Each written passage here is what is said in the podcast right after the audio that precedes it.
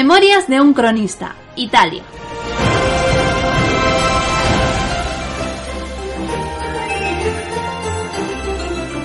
Capítulo 4. El bastión de Aragón.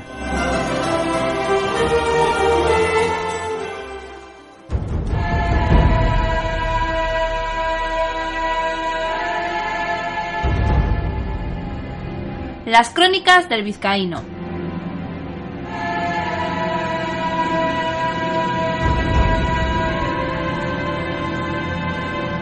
Llevábamos obra de cuatro meses defendiendo como muy tercos aquestas murallas de Rodas. Vive Dios que nunca vi tantos cañones descargando fuego y muerte sobre sus bocas. La moral de la tropa se mantenía alta. Desde que hubo comenzado el asedio, las murallas, arrogantes y férreas como titanes, sostuvieron de buen arte todos los cañonazos turcos.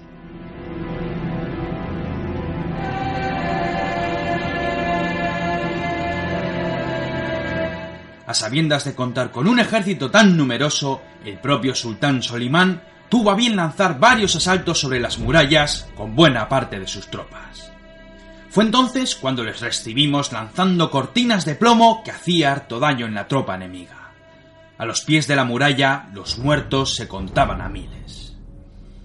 Retrujendo sobre sus pasos y dejando a muchos de los suyos despachados, Solimán y su cuñado, el general Mustafa Bayá, tuvieron a bien seguir cavando paralelas con el fin de acercar la artillería.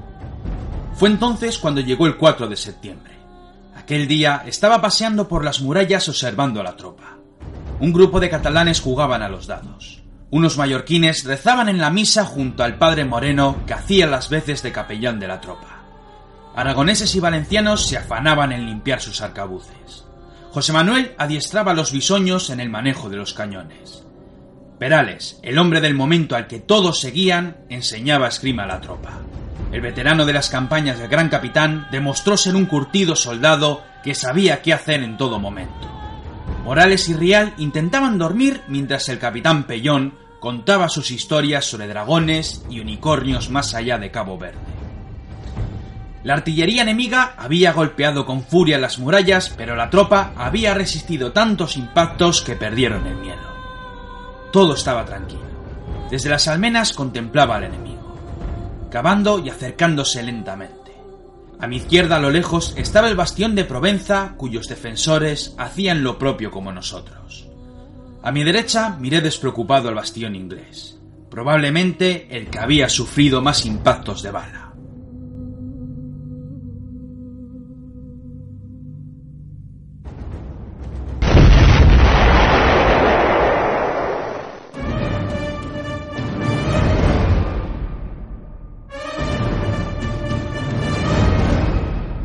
No me lo podía creer. Una explosión hizo que buena parte de la muralla inglesa saltase por los aires. José Manuel se acercó con muchos soldados. La madre que nos parió a todos. Ninguna bala de cañón puede hacer eso. No ha sido la artillería, le corregí. Minas. Han sido las minas. Mientras holgazaneábamos, los turcos han cavado Dios sabe cuántas minas bajo el suelo y las han llenado de pólvora. Las piedras habían volado por doquier hiriendo y matando a muchos ingleses. Muchos cayeron al vacío o fueron aplastados por las rocas macizas. Había una brecha enorme. Gritos de euforia llegaban desde el otro extremo del campo de batalla. En perfecto orden, los cuadros turcos comenzaron a marchar al combate. Al compás del avance, la artillería turca abrió fuego sobre el bastión inglés hasta que las tropas estuvieron muy cerca de la muralla. Los cañones de Rodas apuntaron con sus piezas y abrieron fuego sobre los turcos, mas como disparábamos hacia abajo, pocas balas rebotaron en el suelo, enterrándose la mayoría.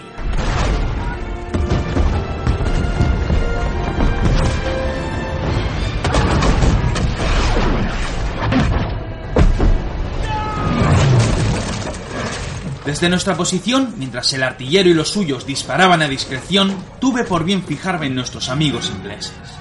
Sin más tiempo para cerrar la brecha, los infantes al mando de los caballeros cerraron filas con sus lanzas prestas en los arcabuces en primera línea. Cuando los turcos estuvieron muy cerca de la brecha, estos pasaron el foso, cubierto por la tierra y las piedras, y con grandes gritas en su lengua se lanzaron al combate. Cuando la vanguardia estuvo a pocos instantes de chocar contra los ingleses, estos últimos abrieron fuego con sus arcabuces, barriendo a los primeros soldados turcos.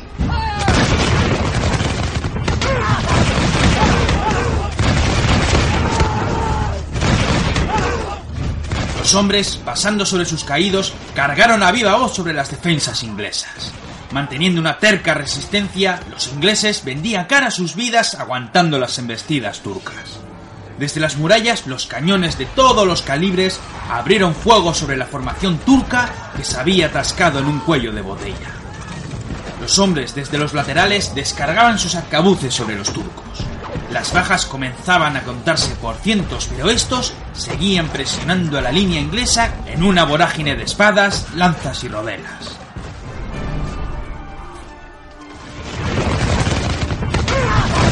No sabré decir cuánto tiempo vimos de esperar mientras los ingleses luchaban por sus vidas. Los turcos, con tantas bajas en su haber, retujeron sobre sus pasos bajo el fuego de nuestros arcabuces y cañones. Manteniendo el poco orden que les quedaba y cubriéndose del fuego, estos esperaron los refuerzos que llegaban de la retaguardia. Cuando ambas fuerzas se unieron, volvieron de nuevo al combate. Bajo el implacable fuego de nuestras armas, los turcos demostraban valor y coraje en aquella batalla. Sonidos de tambores nos pusieron en alerta. Tras nuestros muros, el gran maestre de la orden, Philippe Villiers, avanzaba al mando de 2.000 voluntarios y caballeros para apoyar a los ingleses. En cuanto las tropas de Villiers llegaron a la brecha, el empuje de las tropas frescas obligaron a los turcos a retirarse de nuevo.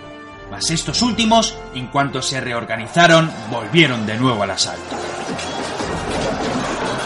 Con el apoyo de varias piezas móviles, el gran maestre comenzó a cambiar el rumbo de la batalla. El fuego combinado de los arcabuces y los cañones mataban a tantos turcos que su moral comenzó a caer. Lanzando un material negro, prendiendo aquel líquido, las llamas se propagaron por la tropa, quemando vivos a docenas de soldados que corrían de un lado a otro quemando a sus compañeros. Sonidos de cuernos y trompetillas resonaron en la tropa turca que huyó a sus líneas dejando a miles de los suyos despachados en el campo.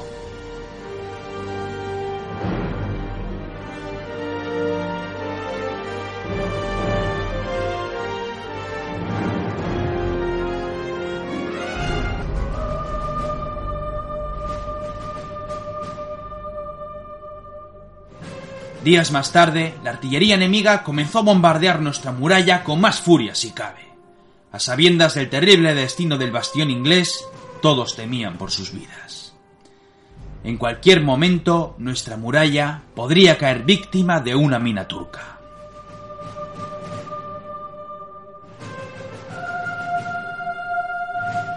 Uno de aquellos días de miedo y temor, tuve por bien encontrarme con un veneciano que dibujaba garabatos y muchos números en unas hojas de papel. Presentándose como Gabriel Tadini, díjome que se trataba de un experto ingeniero militar, y que todas las defensas de la plaza seguían sus instrucciones. Le hablé de los temores de los hombres. La moral estaba por los suelos. Todos andaban nerviosos con el asunto de las minas. Tadini me daba la razón. Nuestras murallas eran muy gruesas y no teníamos tiempo de crear contraminas. El perímetro, como ansí lo llamaba, era demasiado grande, y el fuego de la artillería podría desmoronar nuestras minas. ¿Cómo cazar a un topo? me preguntó. ¿Cómo adivinar dónde están cavando? Los dos mirábamos el campo de batalla, haciéndonos la misma pregunta. Las minas apenas hacían ruido en la superficie.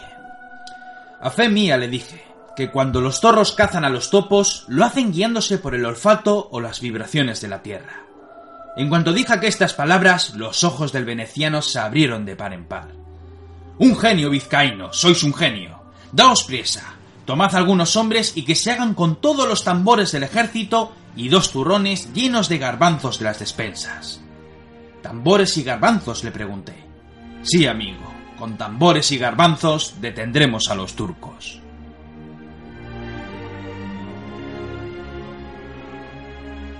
Cuando vimos requisados los materiales en nombre del veneciano, éste hizo esperar a que llegase la noche. Al amparo de la oscuridad enterramos los atambores dejando al descubierto la superficie de cuero. Cada vez que enterrábamos un tambor, Tadini dejaba unos garbanzos encima. Cuando llegó la mañana y nos volvimos a situar en las almenas, todos preguntamos intrigados al veneciano. Es tan simple como eficaz, amigos. Algunos de vosotros deben mantenerse siempre alerta. Turnaos si queréis, pero nunca perdáis de vista a los garbanzos. Si estos en algún momento comienzan a saltar, que no os quepa duda que los turcos están cavando justo debajo del tambor. Será entonces cuando deberéis abrir fuego con los cañones para hundir sus minas. Cuánta razón tenía aquel veneciano. Gracias a los atambores de los garbanzos, toda la tropa perdió miedo a los túneles turcos.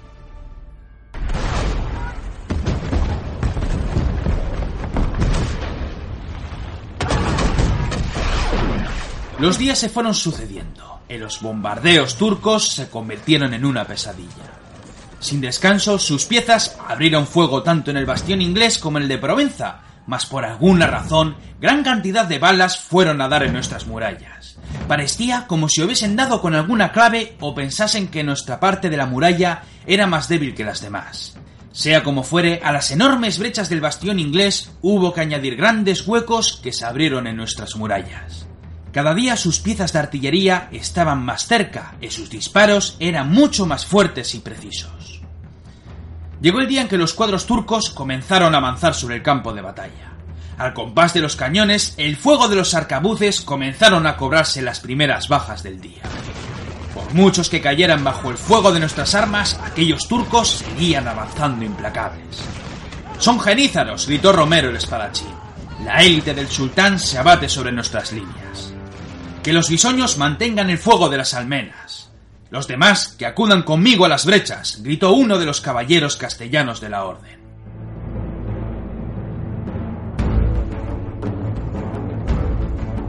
Ya en las brechas comenzamos a prepararnos para lo peor. Las piedras de la muralla estaban dispersadas por doquier. Había muchos hombres heridos y moribundos. El propio padre Moreno no era capaz de dar abasto dando la extrema opción a los soldados.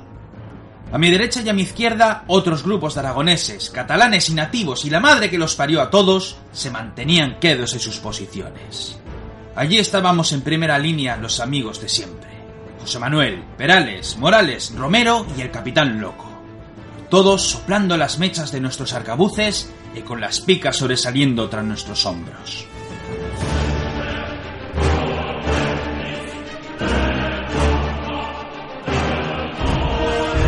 Varios pasos los genízaros, aquellos cristianos leales al sultán, avanzaban en completo orden y muy disciplinados bajo el fuego implacable. El caballero de la orden nos lanzó varias gritas para que disparásemos a su señal, mas cuando éste ni siquiera había dado la orden, los genízaros abrieron fuego en el interior de la brecha, hiriendo y matando a muchos de los nuestros.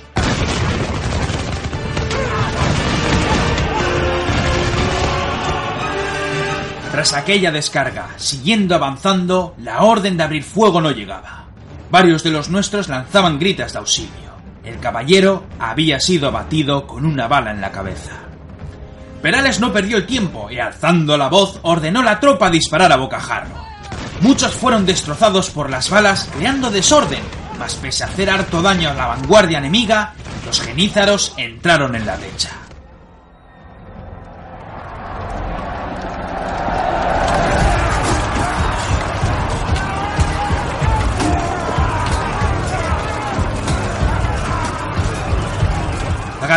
Al igual que hicimos en Otumba, mantuvimos la calma mientras las picas comenzaron a atravesar los cuerpos enemigos. Durante unos buenos momentos, la línea de picas resistió recia y terca el avance de los genízaros. Estos, sin embargo, aprovechando su número, empujaban con tanta fuerza se cubrían de buen arte con sus escudos que poco a poco fueron pasando entre aquel bosque de lanzas que una a una eran partidas con sus alfanjes. En cuanto estuvieron al alcance de nuestras espadas, nos levantamos al unísono golpeando con fuerza sobre nuestros escudos. Mientras las lanzas se combraban algunos muertos, la tropa de la retaguardia se unió a la batalla empujando con sus escudos como muy varones. En medio de tal refriega, cubriendo nuestras cabezas gachas tras nuestros escudos, lanzábamos tímidas estocadas por encima y por debajo de nuestras defensas a golpes de espadas, entre chocar del acero cuyos sonidos se infundían en un mar de gritos de guerra y de súplicas, nos mantuvimos quedos hiriendo y matando sin perder la formación. Con cada estocada que tocaba carne, grandes surcos de sangre salpicaban nuestros cuerpos. Sangre muy caliente, acompañada con los sudores y el polvo de las murallas derruidas. Perales, con un tajo en el hombro, seguía empujando y arengando a la tropa. El veterano era tan fuerte que era capaz de empujar a sus rivales con su escudo, lanzar varias estocadas y volver a empujarlos una y otra vez. Sin embargo, la batalla se estaba alargando demasiado. Los cuerpos se amontonaban en el suelo, los hombres de toda índole suplicando por sus vidas y muriendo aplastados por los suyos. El polvo del suelo era un barrizal de sangre derramada y las fuerzas comenzaban a fallarnos.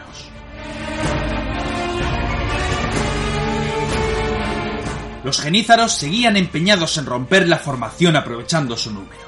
Mas cuando creíamos que no aguantaríamos más, tuvimos por bien oír las trompetillas que anunciaban los refuerzos del maestre. Para muchos parecían las trompetillas del juicio final o las de Jericó.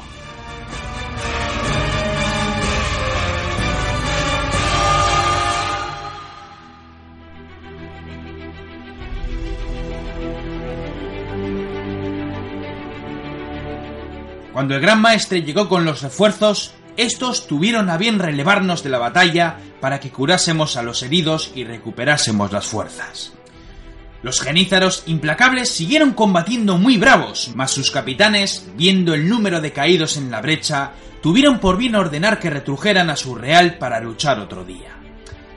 Tras aquella batalla, mientras las tropas de refuerzo hacían lo propio apoyando a los bastiones atacados, el gran maestre supo de las acciones del bueno de Perales y con gran gozo tuvo a bien delante de toda la tropa elogiar a un gran guerrero por su valor en la batalla. Desde aquel día lo llamaron el Sansón de Rodas. Antes de marchar se quedó quedo mirando al capitán Pellón, cubierto de sangre, blandiendo un hacha y con la cabeza de un oficial turco en sus manos.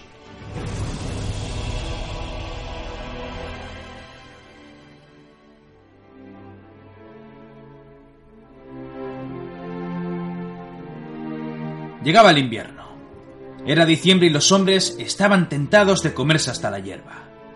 Apenas daban raciones para seguir luchando. La pólvora era ya un lujo. Supimos que Solimán estuvo a punto de marcharse con su ejército debido al gran número de bajas, mas supo después por un traidor que estábamos en las últimas. Cuando las paralelas llegaron a su límite, la artillería enemiga disparó a placer tanto las murallas como la propia ciudad. Las casas fueron destruidas, Muchos murieron aplastados por las piedras. Los ingleses echaron abajo dos iglesias para utilizar las ruinas como tapones en las brechas. El frío nos tenía congelados. Usábamos las maderas de las casas para hacer hogueras sobre las almenas y darnos festines con las ratas y las lagartijas. En uno de aquellos días, Solimán, pensando que no aguantaríamos otro asalto, lanzó a sus tropas a los bastiones más dañados. Si aquel día no hubiese llovido, a fe mía que aquella misma tarde se alzarían los estandartes de la media luna en todos los bastiones. El barro hizo que las formaciones avanzasen lentas y muy torpes. Gastando lo poco que nos quedaba de pólvora y manteniéndonos quedos y muy varones en las brechas, logramos poner en fuga a los turcos. Solimán envió un mensaje para negociar con el gran maestre. Este último le respondió indignado que los caballeros solo negocian con las espadas. Sin embargo, a sabiendas que no llegarían refuerzos ni víveres, Solimán tuvo a bien pactar con los caballeros a los pocos días. Estos últimos no tenían intención de rendir la plaza, mas el clamor del pueblo, desesperado por salvar sus vidas, empujaron a los caballeros a rendir la plaza el 22 de diciembre. Tendrían diez días de plazo para abandonar la isla. Todas las vidas de la ciudad serían respetadas y el propio sultán se encargaría de proveernos de naves para viajar a Creta. También salvarían sus reliquias y podríamos marchar a las naves en formación y con las banderas desplegadas.